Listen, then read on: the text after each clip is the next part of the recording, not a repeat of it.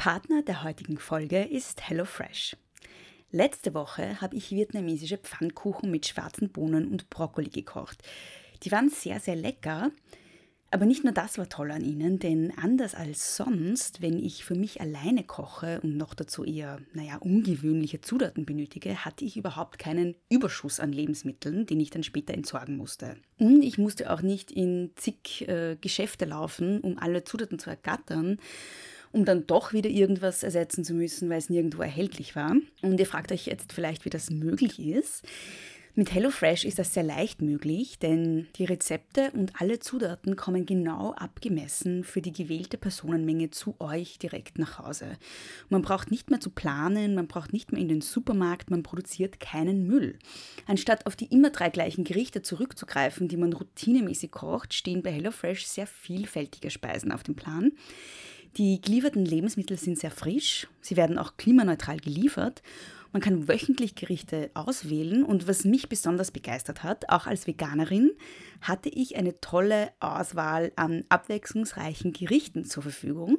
Also falls das eine Frage ist, die ihr auch habt, ja, es ist auch möglich, Boxen vegetarisch oder sogar vegan zusammenzustellen. Und mit dem Code Tochter bekommen meine HörerInnen, also ihr, exklusiv 55 Euro Rabatt verteilt auf die ersten drei Boxen von HelloFresh. Also geht schnell auf hellofresh.at und gebt beim Checkout den Code Tochter ein. Mir ist es einfach wichtig, das Patriarchat nachhaltig zu zerschlagen und dafür setze ich meine Stimme und meine Arbeit ein. Wie wir handeln, bestimmt, wie die Welt aussieht.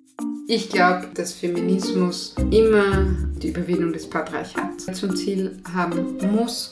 Es gibt ja viele verschiedene Formen von Gewalt und es gibt ja nicht nur körperliche Gewalt, es gibt auch psychische Gewalt und es gibt auch epistemische Gewalt. Das ist auch eine Gewalt, die auf Wissen basiert. Wir können tatsächlich von einer Kolonialisierung des weiblichen Körpers sprechen.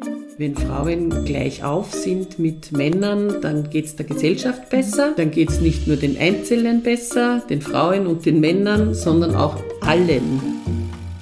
Wir werden zu keiner Veränderung kommen, wenn wir diese Veränderung nicht gemeinsam machen, weil wir eine Gesellschaft sind.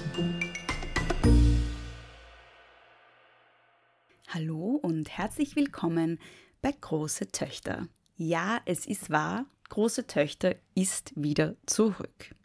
Es freut mich sehr, dass ihr eingeschaltet habt nach dieser doch etwas längeren Pause und wieder zuhört. Wie immer möchte ich zuerst meinen neuen SupporterInnen auf Steady danken. Ich kann diesmal aber nicht allen auf einmal danken, weil es so viele neue sind. Es waren halt jetzt doch ein paar Monate Pause, aber ich werde mir die Danksagungen aufteilen und jetzt mal mit den ersten paar beginnen, die seit Beginn der Pause dazugekommen sind. Also danke Stephanie, danke Fiona, danke Josephine, danke Melanie, danke Sophie, danke Eva, danke Simone, danke Alina Marie, Ingrid, Rebecca, Miriam und Paula. Wenn du große Töchter gut findest und den Podcast unterstützen möchtest, dann kannst du das am besten auch, indem du einfach freiwillig für ihn bezahlst. Ihr wisst ja, man kann große Töchter überall jederzeit gratis hören und auch gratis abonnieren. Aber man kann freiwillig für ihn bezahlen und zwar auf steadyhq.com slash große Töchter Podcast. Den Link dazu findet ihr in den Shownotes und es gibt auch alle möglichen tollen Goodies als Dankeschön. Also sucht euch das richtige Paket aus auf steadyhq.com slash große Töchter Podcast. Und wenn wir schon beim Thema Support sind, möchte ich euch nochmal darauf hinweisen, dass Große Töchter gerade für einen Podcast Award nominiert ist. Und zwar für den K.at Podcast Award in der Kategorie Aktivismus. Und es würde mich einfach total freuen, wenn ihr für Große Töchter abstimmen würdet. Das geht jeden Tag fünfmal. Und ich habe den Link auch in die Shownotes gepackt. Bitte, bitte, bitte schenkt doch große Töchter eure Stimme. Es wäre einfach wahnsinnig toll, wenn ich den Schaas gewinnen würde. In der heutigen Folge ist Maria Rösselhummer zu Gast. Sie ist die Geschäftsführerin der Autonomen Frauenhäuser Österreichs. Und das legt auch schon das Thema der heutigen Folge nahe. Es geht nämlich um Männergewalt gegen Frauen. Um Femizide, die in den letzten Monaten ja sehr intensiv in den österreichischen Medien waren, da sehr viele von ihnen passiert sind. Und darum, was man gegen sie unternehmen kann. Natürlich haben wir uns auch über die Frauenhäuser unterhalten und was sie so tun. Und ich weiß, das Thema ist ein schweres, aber auch ein sehr wichtiges. Und es würde mich freuen, wenn möglichst viele diese Folge hören würden, denn wir sprechen tatsächlich auch ein bisschen darüber, wie man Gewalt gegen Frauen und Gewalt in der Familie verhindern kann, welche Warnzeichen es gibt und wie man sie erkennt. Zwei Dinge möchte ich noch vorwegschicken. Eine Sache ist eine leider sehr traurige oder erschütternde. Leider ist die Zahl der Femizide seit der Aufnahme des Podcasts wieder gestiegen und ist nicht mehr aktuell. In Österreich wurden bislang 21 Femizide im Jahr 2021 verübt. Und äh, der zweite Disclaimer, die Folge wurde im Büro der autonomen Frauenhäuser aufgenommen und dementsprechend sind im Hintergrund auch Bürogeräusche. Man hört Leute reden und herumgehen und Telefone läuten. Und es gab auch eine Baustelle direkt gegenüber. Also es tut mir leid, dass es so ein paar ja, Umgebungsgeräusche gibt, die teilweise immer wieder zu hören sind. Aber ihr wisst ja, dieser Podcast wird nicht in einem Studio aufgenommen und es ist ja auch ganz interessant, mal einfach auch so die Umgebung ein bisschen mitzukriegen, in der die Arbeit stattfindet, über die wir sprechen in dieser Folge. Und jetzt weiter zum Interview. Ähm, hallo, liebe Maria. Danke, dass du dir Zeit genommen hast. Ähm, ich beginne meine Folgen immer mit, wer bist du und was machst du? Magst du mal kurz erklären, wer du bist, warum du heute hier bist oder warum ich bei dir bin, besser gesagt, und genau, was du machst? Ja, also ich bin die Maria Rösselhumer. Ich bin Geschäftsführerin des Vereins Autonome Österreichische Frauenhäuser. Das ist ein langer Name, aber im Grunde genommen ist es die Dachorganisation der autonomen Frauenhäuser. Und ich äh, koordiniere und leite diese Organisation, diese Dachorganisation. Und ähm, darüber hinaus leite ich auch die Frauenhelpline gegen Gewalt. Das ist die telefonische Beratungsstelle für ganz Österreich, für alle Frauen, die sozusagen Fragen zu diesem Thema haben. Und ähm, ich leite auch die Online-Beratung, diesen Helpchat, der lautet www.haltergewalt.at und ich mache viele andere Sachen auch noch. Ja, im Grunde genommen ich, fühle ich mich als Feministin und bin auch Feministin, also durch und durch. Und das sehe ich auch so. Ja, die Arbeit äh, ist äh, sehr umfangreich und es ist auch sehr ähm, vielfältig, aber es ist auch spannend und ich mache das jetzt schon über 24 Jahre und es macht mir immer noch Freude und ich bin immer noch mit Begeisterung dabei. Es ist ein schweres Thema, aber ich sage immer wieder, im Grunde genommen ist es eine schöne Arbeit, weil wir können Frauen helfen, wir können Frauen und Kinder helfen und daher ist das, diese Arbeit einfach eine sehr erfüllende Tätigkeit. Was machen denn die Frauenhäuser genau? Wir sind ja jetzt heute im Büro äh, mhm. der Frauenhäuser und du hast gesagt, es kann sein, dass nachher noch eine betroffene Frau kommt. Also was macht ihr hier so alles? Ja, grundsätzlich ist so, wir sind äh, nicht, äh, wir sind kein Frauenhaus, sondern wir sind eben die Dachorganisation. Hier äh, befinden wir uns in einem Büro, das heißt eigentlich in einem, äh, ja, in einer Organisation, wo wir einerseits die Frauenhäuser unterstützen bei ihrer Arbeit, also konkret unterstützen durch Informations-, Service- und äh, Öffentlichkeitsarbeit. Also die Frauenhäuser äh, brauchen ja Unterstützung bei ihrer tagtäglichen Arbeit, weil sie, sie, haben, sie haben sowieso so viel zu tun und äh, betreuen die betroffenen Frauen und Kinder. Wir unterstützen eben auch durch politische Arbeit, durch Lobbying und eben durch Kampagnen und Presse- und Öffentlichkeitsarbeit, damit nicht jeder jedes Frauenhaus separat äh, einzeln arbeiten muss, äh, unterstützen wir sie dabei. Das heißt, wir versuchen Strategien zu entwickeln, wie wir sie äh, unterstützen können, was wir tun können, was brauchen sie. Wir tauschen uns regelmäßig auf, aus, äh, wir treffen uns regelmäßig, also früher war es ein bisschen leichter, jetzt treffen wir uns oft nur mehr online aufgrund dieser Covid-Situation äh, und da arbeiten wir zusammen, ja, das zum, Schlu zum Schluss jetzt war es sehr, sehr schwierig, gerade mit der Situation in Salzburg, wo eben zwei Frauenhäuser ausgeschrieben worden sind und die wir leider auch verloren haben. Also zwei autonome Frauenhäuser sind ähm, nicht mehr in unserem Netzwerk, was sehr, sehr traurig ist. Wir haben alles versucht, wir haben viel gearbeitet äh, und äh, ja, leider sind diese Frauenhäuser nicht mehr existent. Das ist zum Beispiel ein Teil unserer Arbeit. Aber die Frauenhäuser selber bieten natürlich umfassende Unterstützung für gewaltbetroffene Frauen und Kinder an. Das fängt schon an, indem durch, durch Soforthilfe, wenn eine Frau anruft und Hilfe braucht und eben Unterstützung und eine Unterkunft, dann sind die Frauenhäuser da. Und sie bieten umfassende äh, Unterstützung wie rechtliche Beratung, äh, psychosoziale Beratung bis hin zur Prozessbegleitung, medizinische Unterstützung, all das, was die Frauen individuell unterschiedlich benötigen. Das sind sozusagen die Frauenhäuser in Kürze. Mhm. Und wie viele Frauen sind das, die ihr da berät und denen ihr helft? Ähm, wie ist so die Zahl der Gewaltbetroffenen? also in, in, ganz Österreich jährlich äh, werden in etwa 3000 Frauen mit ihren Kindern unterstützt in den Frauenhäusern österreichweit. Und äh, in, letztes Jahr waren es, ein, waren es ein bisschen weniger, weil aufgrund von Covid sind nicht so viele Frauen geflüchtet. Das war einfach aufgrund dieser Situation. Ne? Frauen konnten oft nicht flüchten, wollten zwar flüchten, aber es war nicht möglich. Alle haben das gesehen, ne? gerade in, in den ländlichen Gebieten war ja die soziale Beobachtung oft sehr stark, ne? wenn jemand mhm. weggeht oder sonst irgendwas. Mhm. Oder der Partner ständig da war, äh, und, und, kontrolliert hat oder die Kinder einen Koffer zu packen in Zeiten wie die wie jetzt durch diese Covid-Situation war schwieriger. Also wir hatten ungefähr 10 Prozent weniger Auslastung, aber dafür wesentlich mehr an Anrufen, also Beratungsgespräche, weil die Frauen telefoniert haben und sich dann über diese Schiene äh, Hilfe und Unterstützung gesucht haben. Mhm. Magst du vielleicht kurz die Telefonnummer sagen? Ich werde dich dann zum Schluss nochmal fragen, aber jetzt vielleicht, wenn die Leute zuhören und gleich mitschreiben wollen, wo können sie anrufen? Genau, die können anrufen bei der Nummer 0800, dreimal die 2, dreimal die 5. Das ist die österreichweite Telefonnummer der Frauenhelpline, wo die Frauen anrufen können, anonym, kostenlos rund um die Uhr äh, und auch mehrsprachig. Das ist auch sehr wichtig. Wir bieten äh, Beratungen in mehreren Sprachen an, wie zum Beispiel Arabisch, Bosnisch, Kroatisch, Serbisch, Türkisch, ähm, äh, Rumänisch, äh, Spanisch, und Englisch. Mhm. Mhm. Sehr gut. Ähm, das finde ich sehr super, dass es diese Angebote auch gibt und eben auch den Chat haltergewalt.at. Da kann man sich auch online dann helfen lassen, genau. dass man nicht auskommt sozusagen. Richtig. Ja. Manche Frauen wollen einfach äh, eher schreiben, als wir reden und das ist auch legitim, beziehungsweise sie können oft gar nicht anders. Mhm. Und darum brauchen wir diese zusätzlichen Angebote.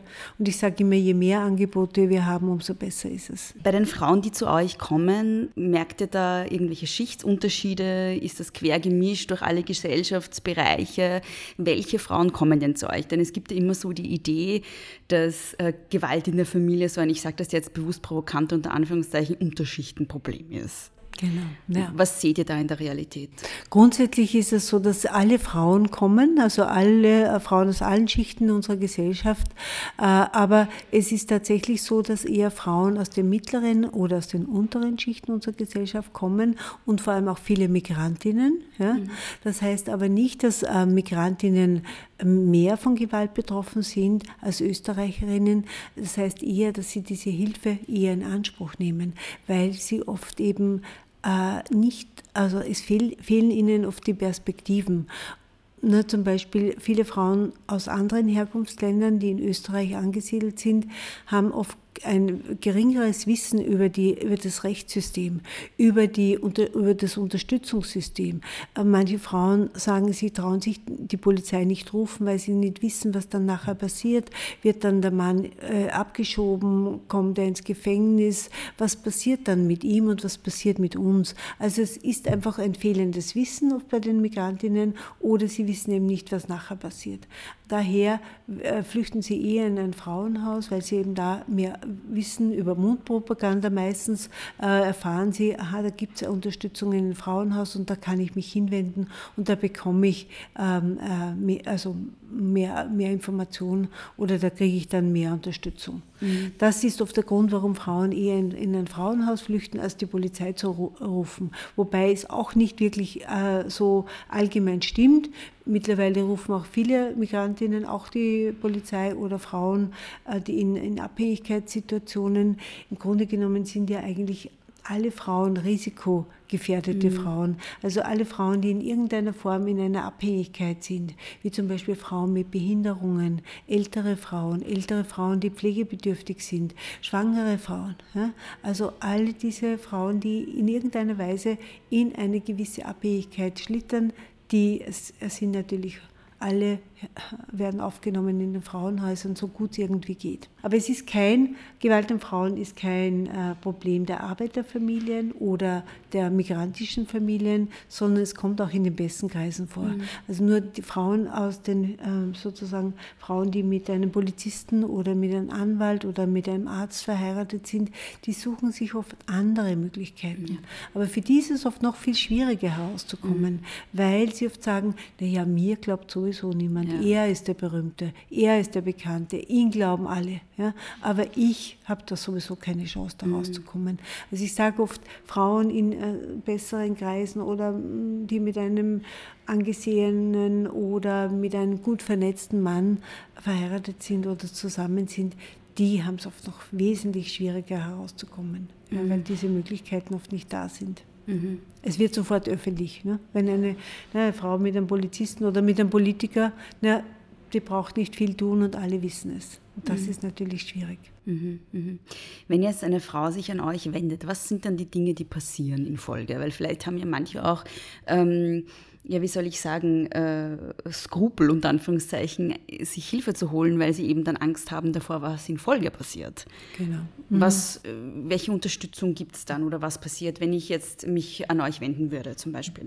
Das Wichtigste, was Sie bekommen, ist einmal in erster Linie, Sie werden ernst genommen. Es wird Ihnen zugehört, es wird Ihnen geglaubt. Ne? Das ist ja etwas, was viele Frauen einfach immer wieder erleben. Es wird Ihnen nicht geglaubt, äh, Sie werden nicht ernst genommen, all diese Dinge Dinge oder sie werden wieder weggeschickt, werden wieder woanders hingeschickt, weil niemand ist zuständig für sie.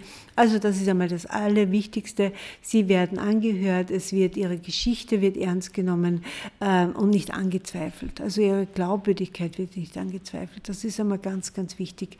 Mm, und dann äh, äh, kriegen sie die individuelle Unterstützung, je nachdem, weil jede Frau hat eine andere Situation, lebt in einer anderen Situation. Manche Frauen sind wirklich in einer sehr gefährlichen Situation. Da muss man relativ rasch handeln, muss man ihr wirklich auch die notwendige Unterstützung anbieten. Oder äh, manche Frauen, die sind schon länger Zeit in einer Gewaltsituation und Beziehung, die äh, einfach sagen, sie planen in nächster Zeit diese Flucht in ein Frauenhaus zum Beispiel dann wird Ihnen einmal grundsätzlich, wenn ein Platz da ist und wenn ähm, Sie eine, eine Möglichkeit haben, aufgenommen zu werden, dann kriegen Sie einmal sofort Hilfe. Also alles wird einmal alles abgecheckt, was braucht sie, was will sie, äh, will sie eine Anzeige machen, was ist schon alles vorgefallen, wie geht es den Kindern und da wird dann sozusagen genau an diesem individuellen Problem gearbeitet.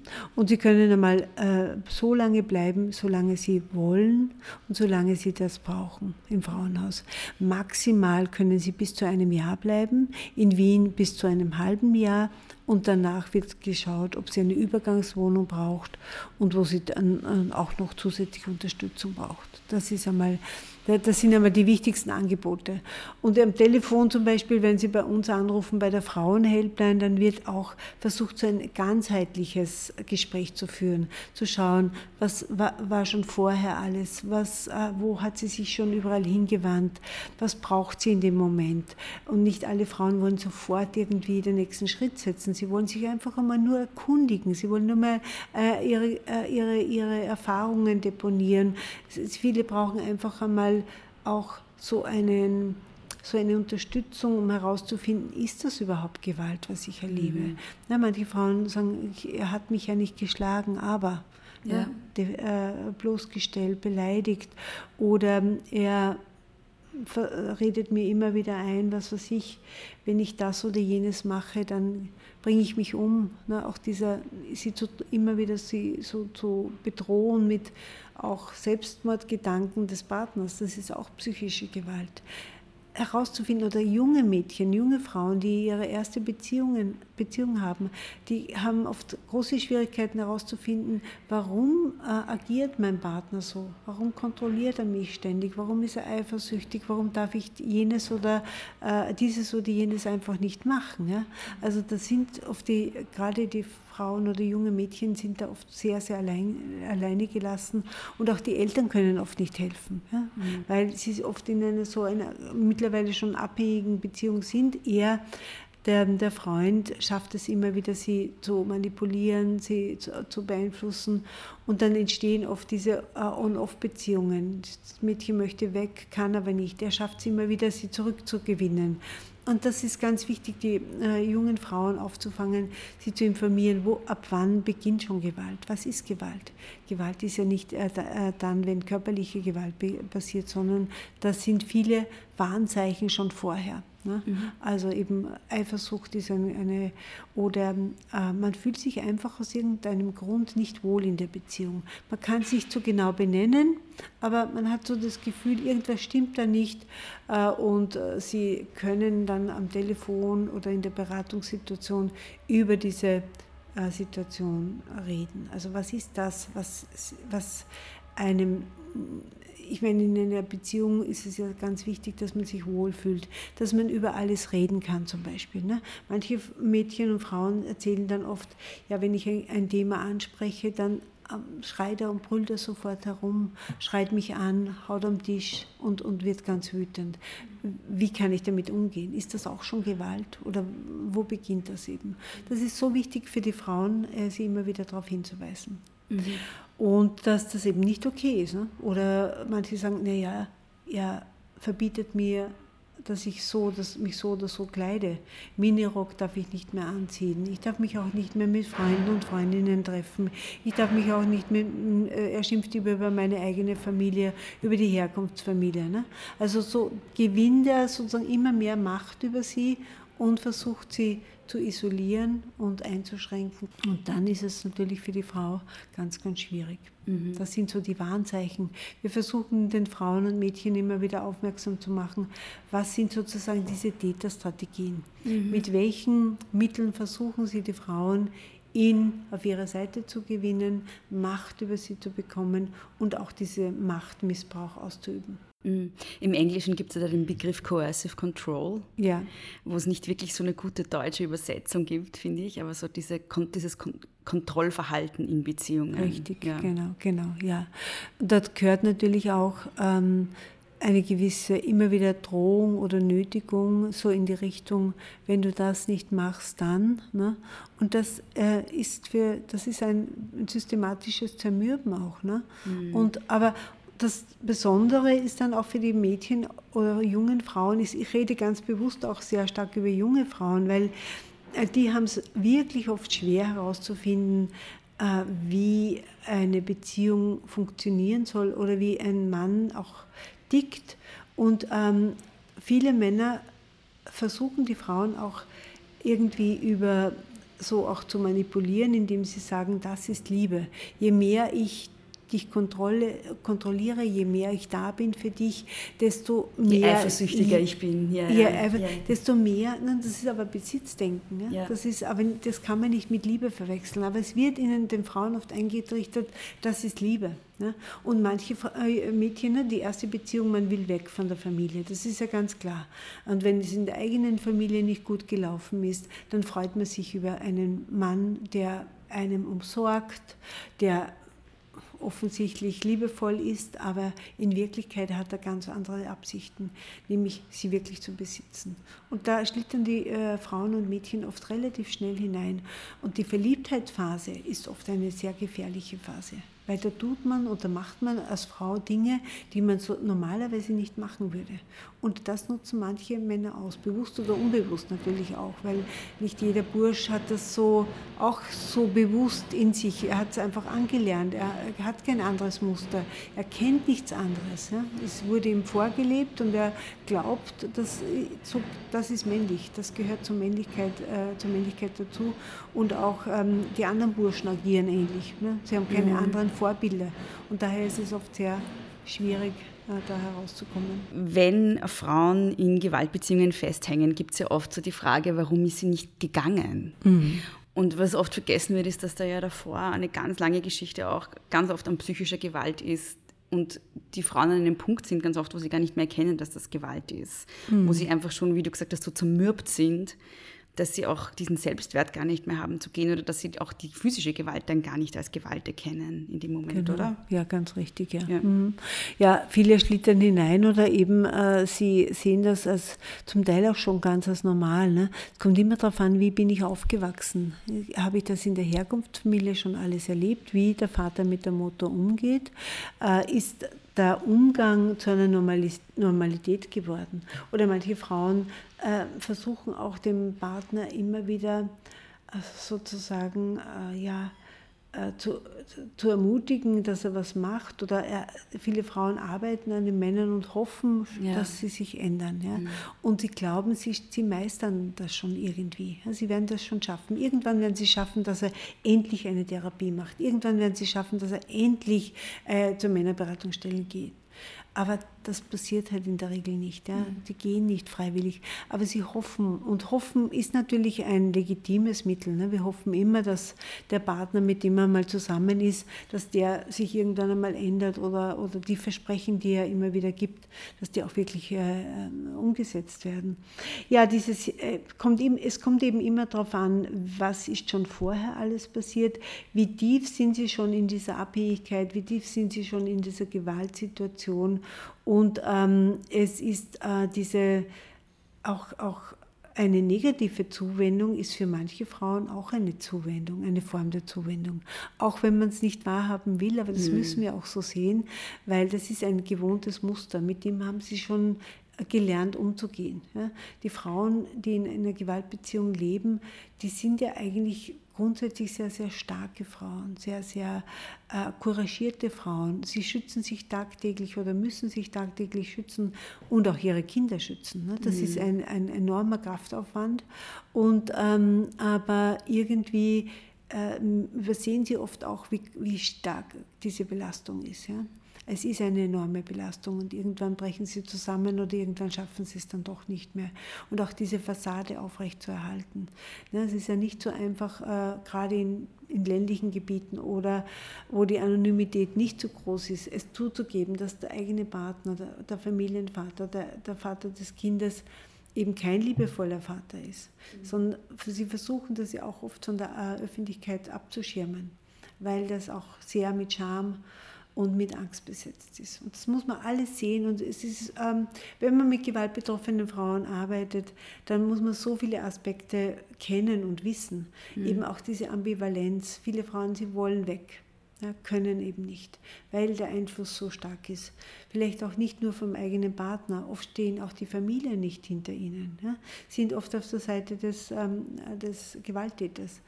Und das ist für Frauen extrem schwierig, da rauszukommen. Mhm. Und da müssen wir die Frauen immer wieder stärken und sie auch verstehen, dass ein einfaches Weggehen nicht möglich ist. Ja. Immer, sie werden immer wieder zurückgeholt. Es gibt so viele Hürden, Schwierigkeiten und, und, und es ist ein steiniger Weg herauszukommen. Wichtig ist, dass wir immer da sind und sagen, wir glauben an sie, wir wissen, es ist schwierig, aber irgendwann schaffen sie es. Und wenn sie immer wieder zurück, immer wieder zurückgehen zu ihrem äh, Partner, irgendwann hat sie die Kraft und kommt heraus. Mhm. Das ist unsere Aufgabe, das ist die Aufgabe von Frauenorganisationen, das ist die Aufgabe von NGOs, Opferschutzeinrichtungen. Wir dürfen ihnen diesen Mut nicht nehmen, sondern ihnen immer wieder diese Kraft geben. Ja, mhm. Das ist ganz, ganz wichtig. Ähm, wenn ich jetzt die Freundin einer Frau bin, die in einer Beziehung ist, wo ich merke, und vielleicht ist das vielen, die, die zuhören, schon passiert, mir ist das auch schon mal passiert, mit einer Freundin von mir, aber auch mit einem männlichen Freund, der in einer Beziehung mit einem Mann war zu dem Zeitpunkt. Und ich habe gemerkt, das ist eine Person, die diesen Menschen zu isolieren beginnt. Und das sind alle möglichen so Warnzeichen und so Red Flags irgendwie. Und ich habe das irgendwie sehr früh bemerkt. Aber es ist dann sehr schwierig, was zu sagen oder das Richtige zu sagen, weil wenn man etwas sagt, dann kann das ins Gegenteil kippen. Und ähm, ja, also wie kann ich oder, oder, ins Gegenteil kippen und die Person sozusagen ähm, wird dann noch mehr auf die Seite des potenziellen Täters gezogen oder des Baldtäters oder noch nicht ganz Täters, aber es ist schon irgendwie eine komische Beziehung und man merkt es. So, ähm, wie kann man da als Angehörige oder Freundin was tun dagegen, wenn man mhm. merkt, jemand schlittert in so eine Gewaltbeziehung rein? Mhm. Ja, das ist sicher nicht einfach, aber es ist wichtig, es immer wieder anzusprechen. Nämlich mhm. dahingehend anzusprechen, dass man sagt, ich habe das Gefühl, der geht nicht liebevoll mit dir um. Äh, das, was der, äh, der macht, das ist nicht okay. Ja? Mhm. Also, äh, und ihr, ihr immer wieder zu sagen, ich habe das Gefühl, dass ich, das, das tut dir nicht gut zum Beispiel. Oder ich mache mir Sorgen um dich. Diese Beziehung kann in eine ganz negative, kann in eine ganz negative Richtung äh, gehen.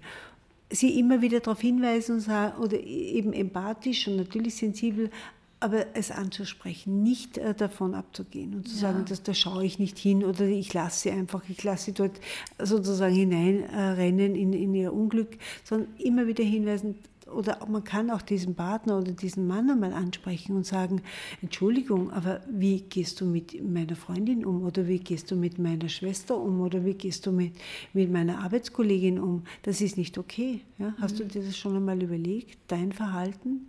Also wir müssen auch viel mehr auch die Männer konfrontieren mit mhm. ihrem Verhalten, weil die sind die Auslöser oder zumindest wir haben, wir haben es hauptsächlich damit zu tun äh, sie zu konfrontieren, den Mut haben zu sagen, du, so wie du agierst, das ist nicht okay. Ja? Das will mhm. ich nicht. Ich will keinen, ich will nicht, dass mein Freund oder der Freund meiner Freundin so mit, äh, umgeht.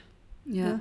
Also auch der, der, der Freundin signalisieren, wir äh, akzeptieren dieses Verhalten nicht oder ich akzeptiere es nicht. Ja. Das ist eine Form der Zivilcourage, würde ich ja, sagen. Ja. wir, wir trauen uns oft viel zu wenig zu sagen in der Angst oder mit der Angst oder aus der Angst heraus eigentlich, dass man äh, die Freundin dann verliert oder einen guten Freund verliert.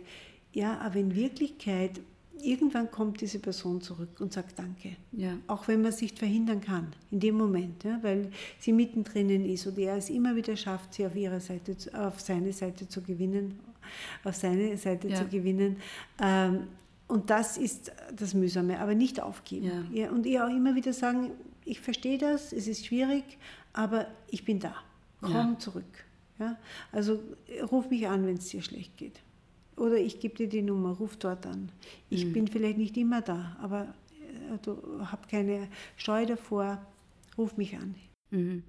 Ja, das Problem ist, ich habe halt die Erfahrung gemacht, dass in dem Moment, wo man was anspricht, dann sozusagen diese Beziehung noch enger wird. Und genau das passiert, was du gesagt hast. Also der Täter oder potenzielle Täter schafft es dann, die Person auf seine Seite zu ziehen und dann ist sozusagen die Freundin, die was gesagt hat, die Böse und das Paar ist sozusagen diejenigen, die, also sind dann halt so ein Team und äh, die anderen wollen uns nur Böses und wollen uns auseinanderbringen und so. Also das ist so eine Dynamik, die, die ich erlebt habe und deshalb bin ich dann vorsichtiger geworden, solche Dinge anzusprechen, weil ich halt nicht das Gegenteil erwirken will, nämlich dass die Person noch weiter reinrutscht in diese Beziehung. Ja, ja, aber wirklich verhindern kann man es dann eh nicht. Ja. ja. Aber man hat es zumindest gesagt. Ja? ja. Und vielleicht gibt es Momente, wo man alleine ist mit der Freundin und sagen, und die das auch noch einmal vermittelt. Nicht vor, den, vor seinen Augen, also wenn er anwesend ist, sondern vielleicht einmal alleine, wo sie oder mal, wo man in Ruhe telefonieren kann. Mhm. Aber es einfach ansprechen und sagen, ich, also das, was ich da mitbekomme in eurer Beziehung, das ist keine gute Beziehung oder das, tut, das kann auf Dauer nicht gut gehen. Mhm. Ja? So brauchst du dich nicht ähm, behandelt, behandeln lassen. Das, das ist nicht okay. Ja? Also ihr immer wieder das zu vermitteln. Mhm. mhm. Auch wenn sie es nicht wahrhaben will, ne? weil, weil, weil eben viele Männer glauben, das ist Liebe und über diese Schiene schaffen sie es, ähm, die Frauen immer wieder auf ihre Seite zu gewinnen. Oder sie wissen ganz genau die Schwächen der Partnerin und, ähm, und diese Schwächen nutzen sie aus. Und sie, das ist ja auch oft das, das Fiese, würde ich sagen, auch bei den Männern. Manche, Frau, äh, manche Männer sind am Anfang sehr liebevoll zu der Partnerin und versuchen alles zu tun, äh, äh, das Wohlergehen von ihr sozusagen zu, ja, zu verbessern. Und dann kippt das aber in die andere Richtung. Er weiß dann ganz genau, was sie, was sie will, was sie braucht. Und dann nutzt er eben diese, diese Wünsche, Bedürfnisse aus. Mhm. Und da, da, na, das sind so Momente, mhm. Oder das sind so unsere Erfahrungen. Ja, das Thema Gewalt gegen Frauen oder Gewalt in Beziehungen oder eigentlich muss man sagen männliche Gewalt gegen Frauen ähm, ist ja in letzter Zeit sehr verstärkt in den Medien auch gewesen, aber eigentlich immer in Verbindung mit dem Thema Femizid. Also es gab ja einige sehr furchtbare Femizide in Österreich jetzt. Ich habe vergessen, also ich habe schon aufgehört mitzuzählen tatsächlich und noch mehr ähm, Mordversuche an Frauen. Ähm, was ist denn ein Femizid genau und warum ist es wichtig, dieses Wort auch zu verwenden? Ja, der Begriff Femizid ist ja in äh, Österreich und in Europa lange Zeit ähm, nicht äh, gebraucht worden oder kein so gebräuchlicher Begriff. Der ist erst in letzter Zeit bei uns ähm, immer mehr angewendet worden. Und zwar Femizid sagt im Grunde genommen, dass es ein vorsätzlicher ein vorsätzliches Gewaltverbrechen ist, eine vorsätzliche Tötung äh, einer Frau durch die Hand eines Mannes aufgrund ähm, von ähm, Geschlecht, weil sie eine Frau ist. Und auch ähm, es ist eigentlich ein Verstoß gegen diese äh, Geschlechtertradition, gegen dieses äh, traditionelle Denken, Denkmuster auch. Ja. Und der Begriff kommt ja eigentlich von einer Soziologin, ich habe es jetzt noch einmal ausgedruckt, eine äh, Autorin und Soziologin, die Diana äh, Roussel, die das das erste Mal 1976 ange, also definiert hat und sie sagt auch, das gehört eigentlich zu einem, zu diesen Hassverbrechen gegen, gegen Frauen. Ja?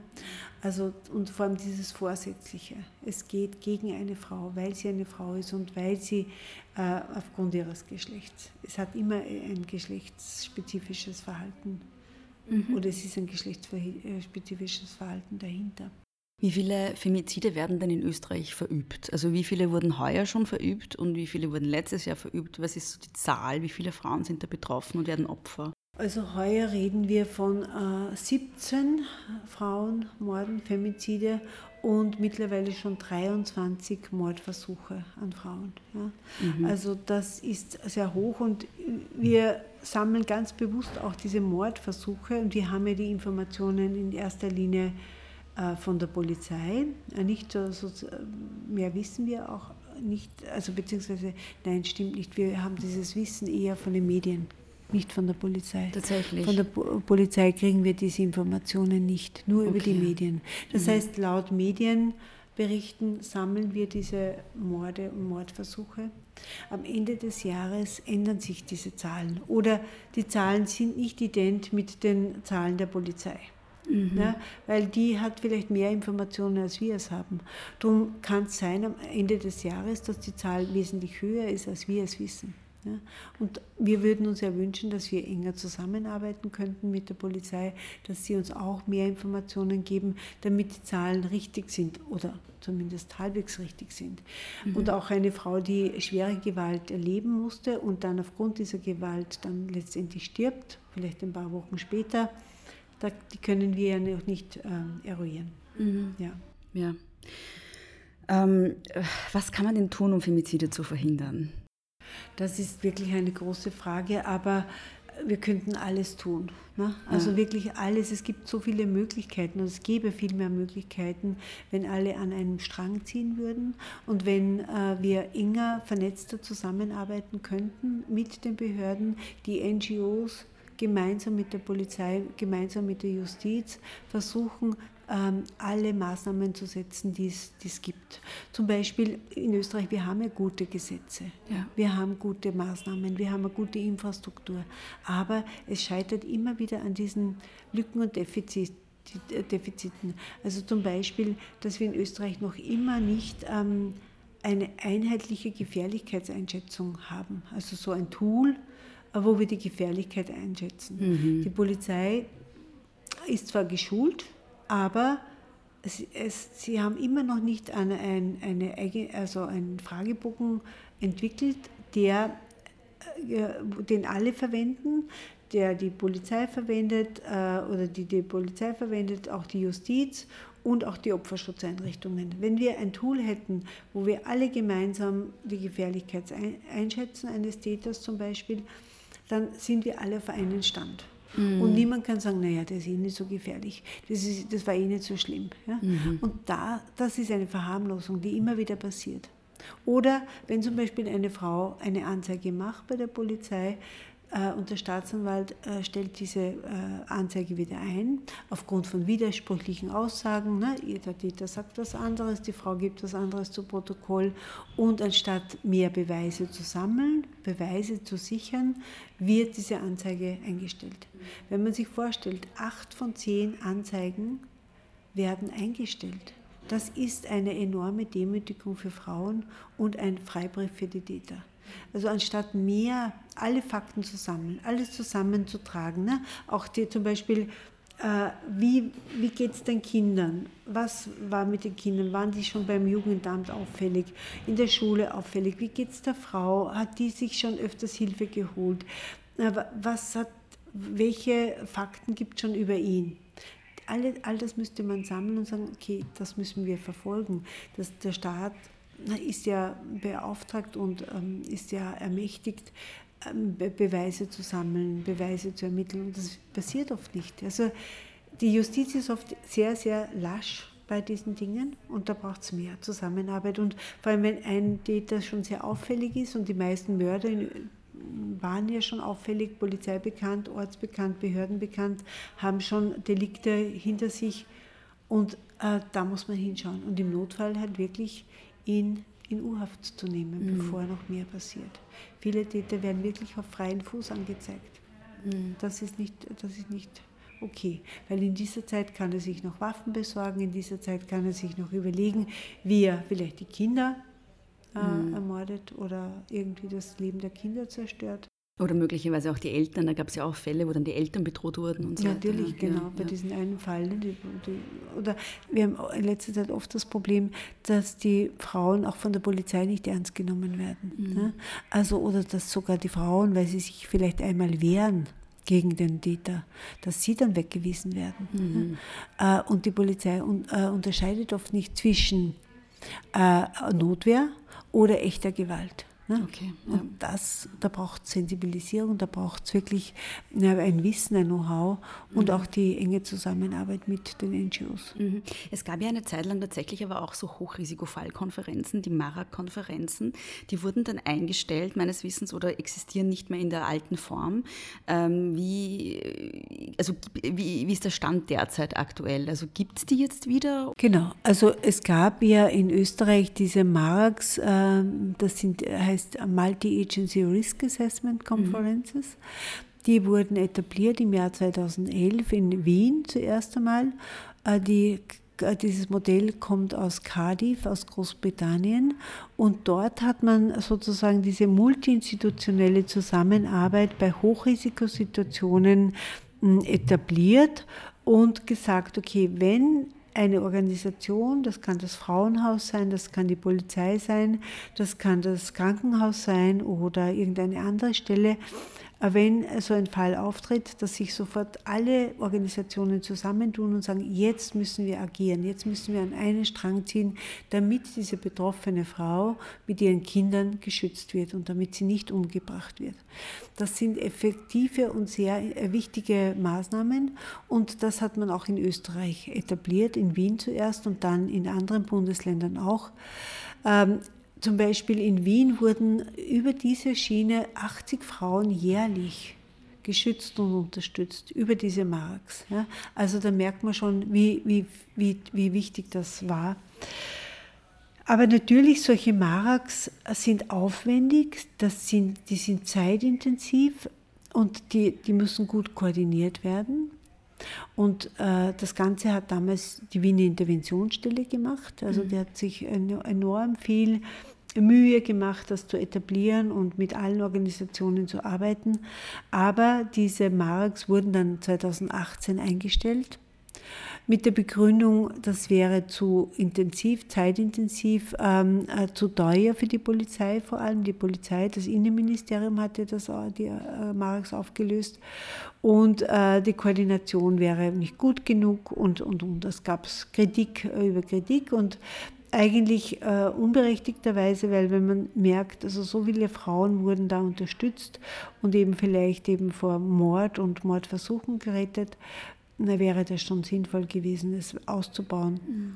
War ja auch gedacht, äh, es in ganz Österreich auszubauen. Aber stattdessen wurde, wurden sie eingestellt.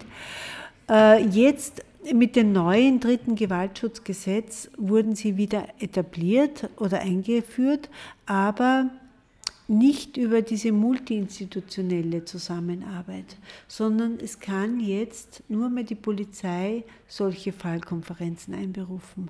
Also wenn die Polizei feststellt, dass das ein Hochrisikofall ist, dann kann sie sagen, okay, und jetzt brauchen wir eine Fallkonferenz.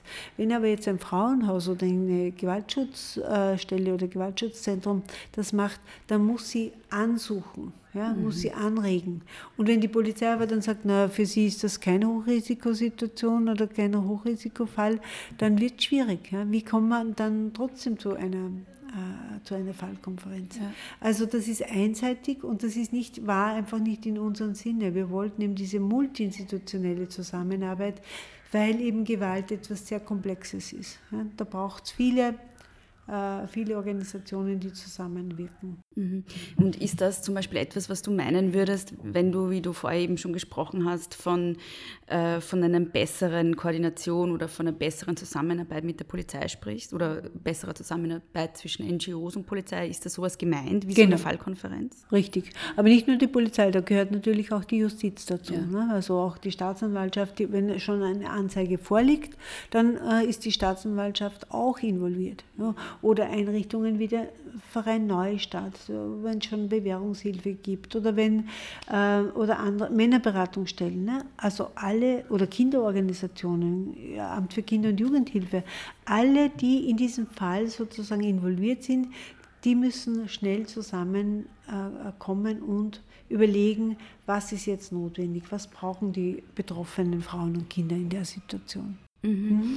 Ähm, es gibt ja sehr viel feministische Kritik an der derzeitigen Regierung, ähm, auch an der der, vor, der vorigen Regierung, aber auch an dieser jetzt. Und eine Kritik, die ganz oft kommt, ist, dass in Bezug auf Femizide äh, immer nur über unter Anführungszeichen Ausländer gesprochen wird. Also dass es so diese Idee gibt, dass Gewalttäter immer beispielsweise Männer sind, die 2015 nach Österreich geflüchtet sind und so weiter und so fort. Und da wird ganz viel von einer rassistischen Instrumentalisierung gesprochen.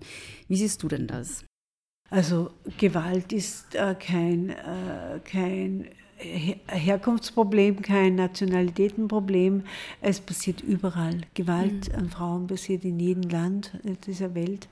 Und es ist auch kein importiertes Problem, also die kommen nicht von außen. Wir haben sie in, in unseren Kreisen, wir haben sie in unseren Schichten, in unserer Gesellschaft tief verankert. Äh, und äh, daher kann man sich abschieben. Es ist meiner Meinung nach äh, eine berechtigte Kritik, dass die, diese feministische Kritik an, diesen, an dieser Politik, weil es lenkt ab. Es lenkt ab von den wahren Problemen, nämlich das, was sie tun könnte, die Politik, um eben das Thema aufzugreifen und viel mehr die Opfer zu unterstützen.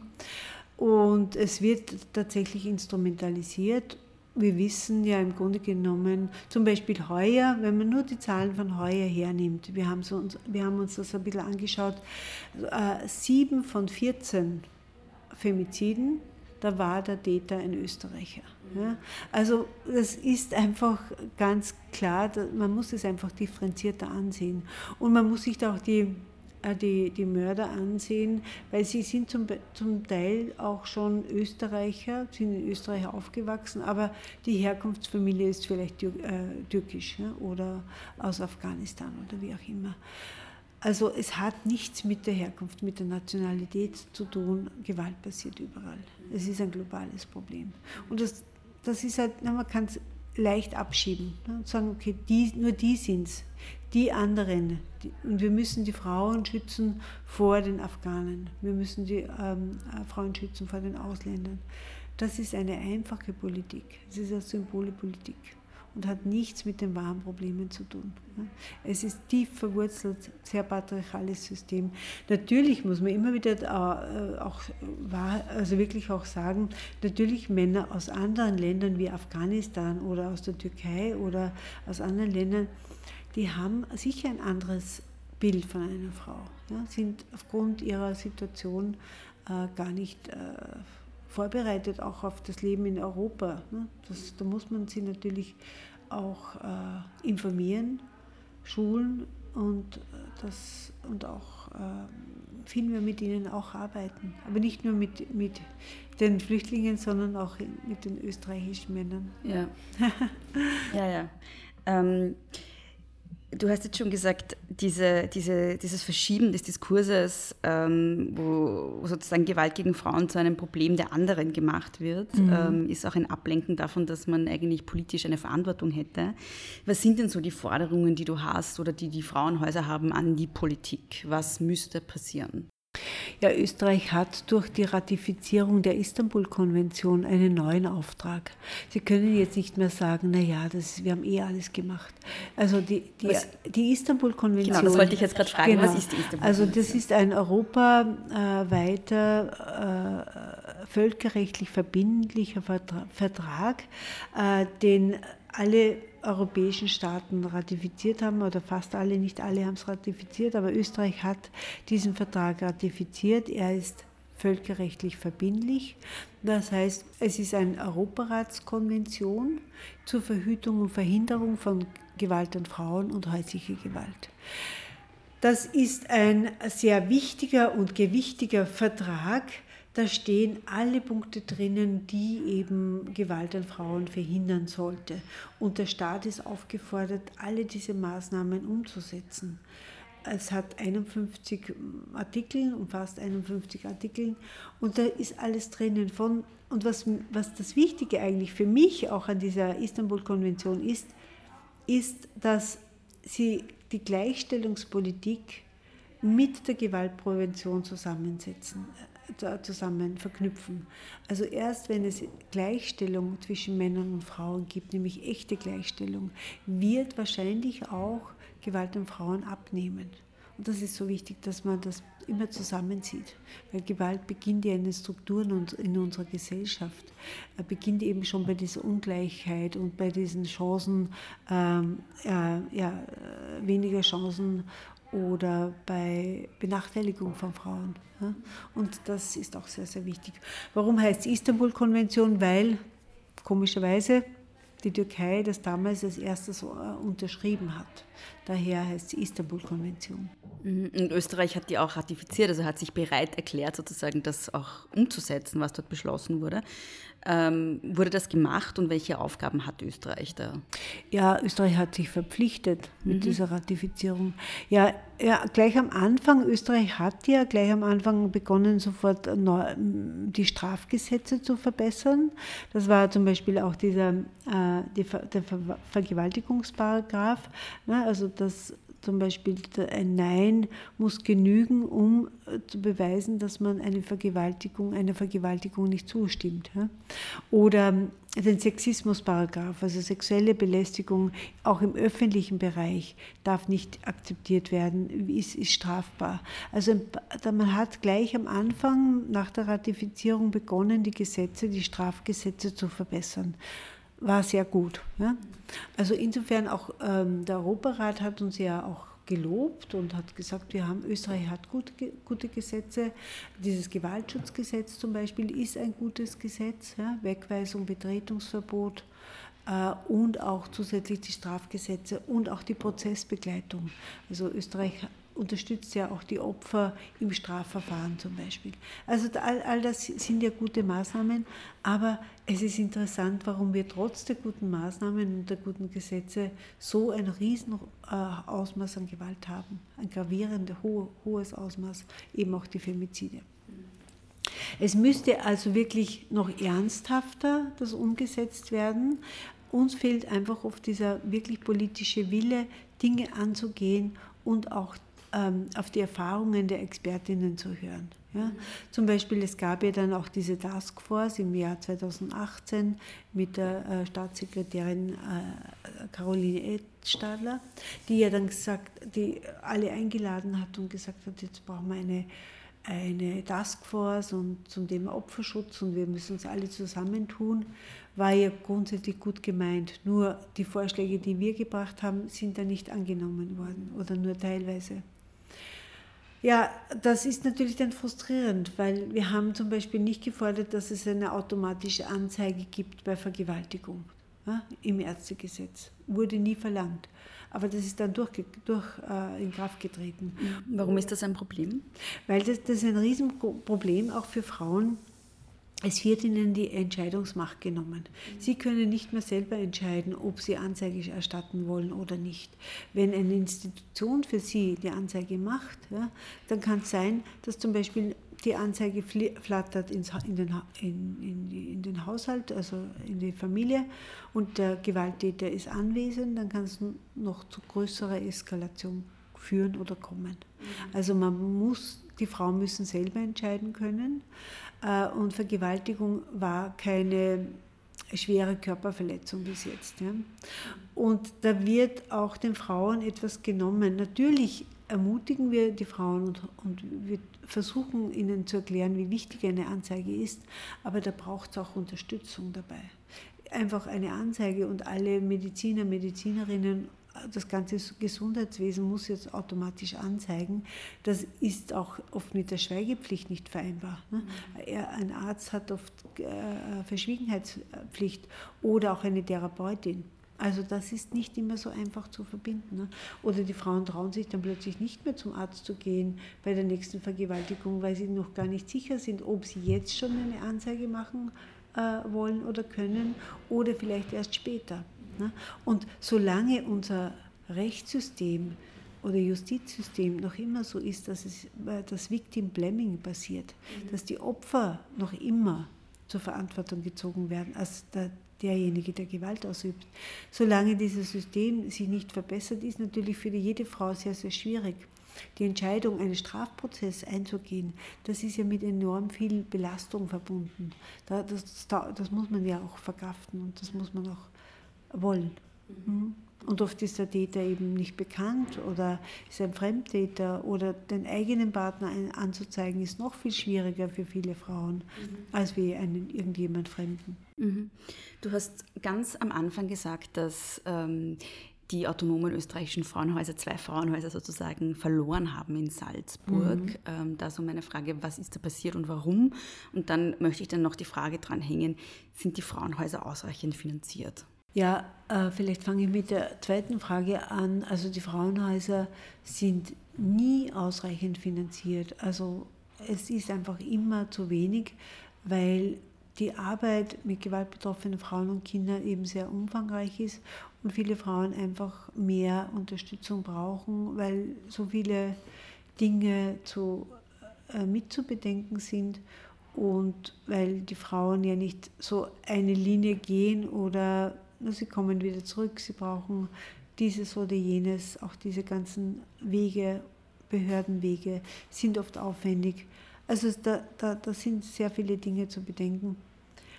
Genau, es ist nie, nie genug, wir brauchen mehr, vor allem mehr Personal. Mhm. Ja, das ist einfach ein, enorm viel Arbeit. Und äh, viele Frauenhäuser und wir Frauenorganisationen, wir machen ja nicht nur die Kernarbeit, ja, sondern damit verbunden ist ja sehr viel politische Arbeit. Frauenhäuser arbeiten auch in der Gewaltprävention in den Schulen zum Beispiel. Oder sie werden angefragt, dass sie dort und da einen Vortrag halten über das Thema. Wissensweitergabe ist ja auch etwas enorm Wichtiges. Ja, und was in Salzburg passiert ist, ist echt eine sehr traurige Geschichte. Es ist erstmals in Österreich passiert, dass Frauenhäuser ausgeschrieben worden sind. Das heißt, sie sind einem Wettbewerb ausgeliefert worden und äh, die Landesrätin in Salzburg, die Andrea Klammbauer von den NEOS, hat sich eingebildet, die bestehenden Frauenhäuser sind nicht mehr ausreichend genug, nicht mehr modern genug. Wir brauchen neue Modelle, wir brauchen, äh, ja, wir brauchen andere Modelle. Damals war es noch nicht ganz klar, was. Aber im Grunde genommen wissen wir es jetzt. Also sozusagen, es braucht mehr Schutzunterkünfte und weniger diese klassischen Frauenhäuser, ähm, weil sie gemeint hat, die Frauen können sich mittlerweile viel mehr selber behaupten. Oder die Zivilgesellschaft muss eingebunden werden in diese Arbeit. Ja, äh, was einfach nicht okay ist. Oder das Gewaltschutzgesetz reicht eh aus. Wir brauchen das alles nicht mehr in der Form. Und das ist natürlich, war sehr bedenklich und vor allem sehr problematisch, gerade in, in der, während, während der Covid-Zeit, während der Pandemie, wo sowieso so, viel, so viele Frauen in schwierigen Situationen waren. Wir haben gehofft, dass sie irgendwie zur Vernunft kommt, aber es ist nicht gelungen. Das heißt, äh, sie wurden ausgeschrieben und die, das Ergebnis dieser Ausschreibung war, dass das Frauenhaus in Hallein gänzlich geschlossen wurde. Also acht Frauenplätze wurden gestrichen. Das Frauenhaus wurde geschlossen, gerade in ländlichen Gebieten. Oder ländlich kann man gar nicht sagen, weil Hallein ist die zweitgrößte Stadt in Salzburg. Ja, dort braucht man es wirklich dringend. Und äh, das Frauenhaus in Salzburg wurde einer Organisation übergeben, beziehungsweise zwei Organisationen, die überhaupt keine Erfahrungen mit äh, Frauenhausarbeit haben auch nicht mit gewaltbetroffenen Frauen. Also Jugend am Werk zum Beispiel haben, arbeiten nicht in dem Bereich. Ja. Und der Verein Viele, das ist eine Migrantinnenberatungsstelle, die Migrantinnen beraten, aber nicht in, in Zusammenhang mit Gewalt. Ja. Also unerfahrene äh, Organisationen, Organisationen ohne Expertise in dem Bereich ist sehr unverantwortlich. Wir wissen nicht, was jetzt passiert. Wir haben auch keine Erfahrung oder kein Wissen darüber, was tatsächlich äh, gemacht wird, welches Konzept dahinter steht. Sie sind nicht transparent und das ist natürlich für, für die Frauen auch fatal. Ja, mhm. ja. Ähm, du hast jetzt gerade gesagt, dass natürlich nie genug Geld vorhanden ist. Ähm, es ist natürlich einerseits die Aufgabe der Politik, ähm, die Frauenhäuser gut zu finanzieren, aber äh, wenn jetzt Menschen zuhören und gerne spenden würden, äh, wo und wie können sie das denn? Ja, die Frauenhäuser können unterstützt werden durch ein Spendenkonto, das ist auf unserem äh, Vereins, auf der Webseite unseres Vereins. Da finden Sie die Kontonummer, also wenn Sie unter Spenden gehen, kann man hier direkt spenden. Manche rufen auch bei uns an und sagen, wie können wir spenden? Also manche wollen nur Sachspenden abgeben. Wir plädieren eher für Geldspenden, weil damit die Frauen auch selber entscheiden können, was sie für eine Starthilfe brauchen. Ja. Manche wünschen sich Gutscheine, Gutscheine zum Beispiel zu, für den Transport oder Gutscheine für Elektrogeräte oder äh, Lebensmittel oder für Kleidung, damit sie selber entscheiden können, was sie sich dann kaufen. Mhm. Ich werde das dann auch in den Shownotes verlinken, dann braucht man da nur draufklicken und kann spenden. Sehr gut. Ähm, liebe Maria, wir haben jetzt sehr viel besprochen und es ist auch ein Riesenthema. Man könnte wahrscheinlich äh, hunderte Podcast-Folgen mhm. dazu machen. Ja. Ähm, aber was ist denn noch ganz besonders wichtig, was ich jetzt nicht gefragt habe, was du unbedingt noch sagen möchtest? Ja, ich glaube, vorher hast du noch gesagt, was wollen wir, dass die Regierung macht. Also wir wünschen uns, dass die Tradition, die es früher immer gegeben hat, nämlich diese enge Zusammenarbeit zwischen der Regierung und den NGOs, dass das wieder aufgenommen wird. Nämlich das Gewaltschutzgesetz zum Beispiel ist so ein Beispiel. Da wurde, dieses Gesetz wurde immer in Zusammenarbeit mit den Expertinnen verbessert, reformiert. Äh, äh, und, und eben die Erfahrungen wurden einbezogen. Das, dieses Gefühl haben wir jetzt nicht. Ja. Es, ist, es ist eher so ein, ja, man, also das Maßnahmenpaket zum Beispiel der Regierung wurde auch ohne uns veröffentlicht. Ja. Und wir haben dann gemerkt, ja eigentlich ein Teil des Geldes fließt ja gar nicht in, die, in den Gewaltschutz, in den Opferschutz. Also was ist da passiert? Warum konnten wir da nicht mitreden? Warum äh, fließt kein Geld oder kaum ein Geld in die Frauenhäuser? Ja? Also es ist einfach eine Mogelpartie ne, gewesen. Und ähm, da braucht es mehr Zusammenarbeit und auch wirklich Unterstützung. Und mein Gott, da könnte man so viele Punkte sagen. Wir brauchen Schulungen, verpflichtende Schulungen für die Justiz, damit sie endlich verstehen, was steckt hinter einer Gewaltbeziehung, was sind die Gewaltdynamiken, äh, ja, oder diese Fallkonferenzen oder dass Frauen zum Beispiel einen Polizeischutz bekommen. Ne? Alle anderen kriegen ja Polizeischutz, aber wenn der Täter noch frei herumläuft, kann man die Frau nicht alleine lassen. Da braucht es wirklich ganz konkrete Maßnahmen. Kinder, Kinder sind oft wirklich ganz alleine gelassen. Wir haben keine Mhm. wirklichen Programme für die Kinder äh, von Gewaltsituationen, gewaltbetroffenen Familien. Was würde es da brauchen für die Kinder? Für die Kinder wird es wirklich äh, viel mehr und konkrete Maßnahmen geben. Ne? Also nach einer Wegweisung ist oft nicht klar, wer schützt sie und unterstützt sie. Ja? Das Jugendamt ist zwar da, aber ge- gerade jetzt während der Covid-Zeit haben wir gemerkt, ne? auch die haben zum Teil Homeoffice gemacht, weniger aufsuchende Arbeit. Die Kinder brauchen, müssen das, äh, das, äh, das Erlebte, diese traumatischen Erfahrungen äh, verarbeiten können. Da braucht es ähm, Traumaarbeit für die Kinder. Da braucht es Stellen, die wirklich sie, äh, sich kümmern um sie. Das machen in erster Linie die Frauenhäuser, gibt natürlich Kinderschutzzentren, aber sind, die sind auch nicht so spezialisiert oder so auf, ähm, geschult auf häusliche Gewalt. Ja?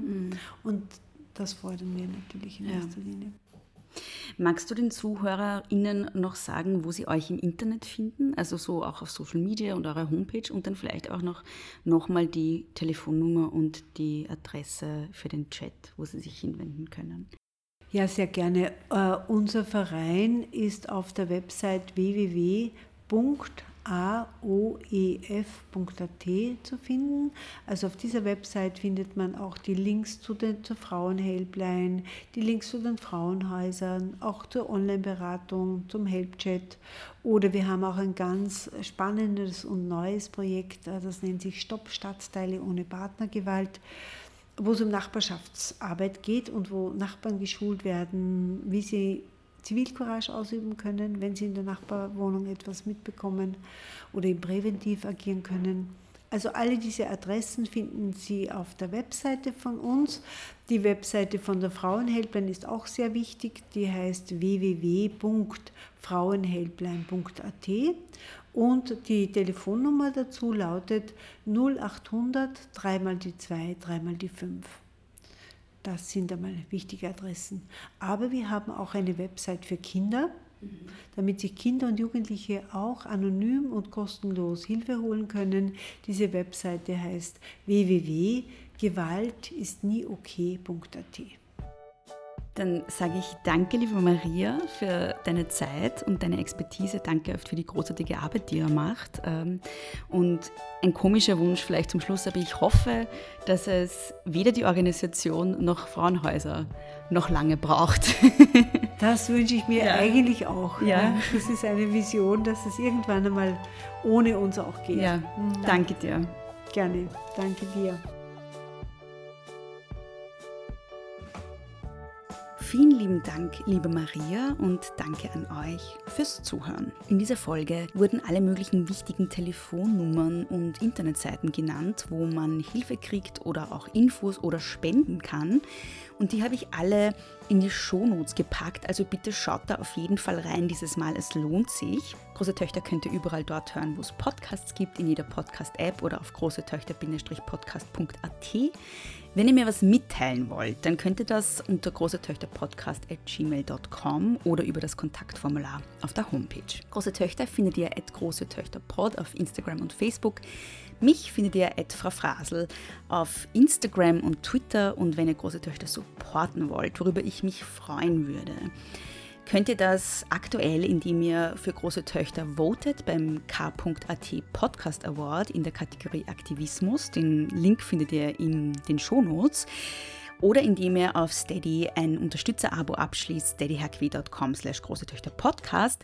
Aber natürlich würde ich mich auch total freuen, wenn ihr diese Folge teilt und euren Freundinnen und Freundinnen vom Podcast erzählt. Und nicht vergessen, große Töchter zu abonnieren, denn dann verpasst ihr auch keine der weiteren Folgen, die jetzt wieder im Zwei-Wochen-Takt kommen. Ich danke euch nochmal fürs Zuhören und wir hören uns in zwei Wochen. Nicht kleinkriegen lassen.